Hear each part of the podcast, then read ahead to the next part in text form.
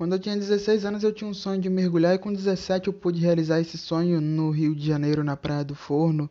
Quando eu mergulhei naquela praia, eu vi uma tartaruga marinha bem grande, a dois metros de distância de mim, passeando, e várias outras maravilhas.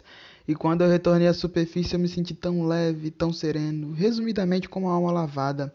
Agora talvez você se pergunte o que que marketing tem a ver com serenidade. É, a serenidade é a principal forma que te ajuda a ter calma e pensar bem em cada passo que você vai dar dentro desse tipo de negócio. A serenidade ela vai te ajudar a controlar a pressa por resultados. Entenda que para ter resultados você precisa ter credibilidade, passar credibilidade na sua venda. Você aprende a respeitar o seu tempo e se dedicar ao máximo nos conteúdos.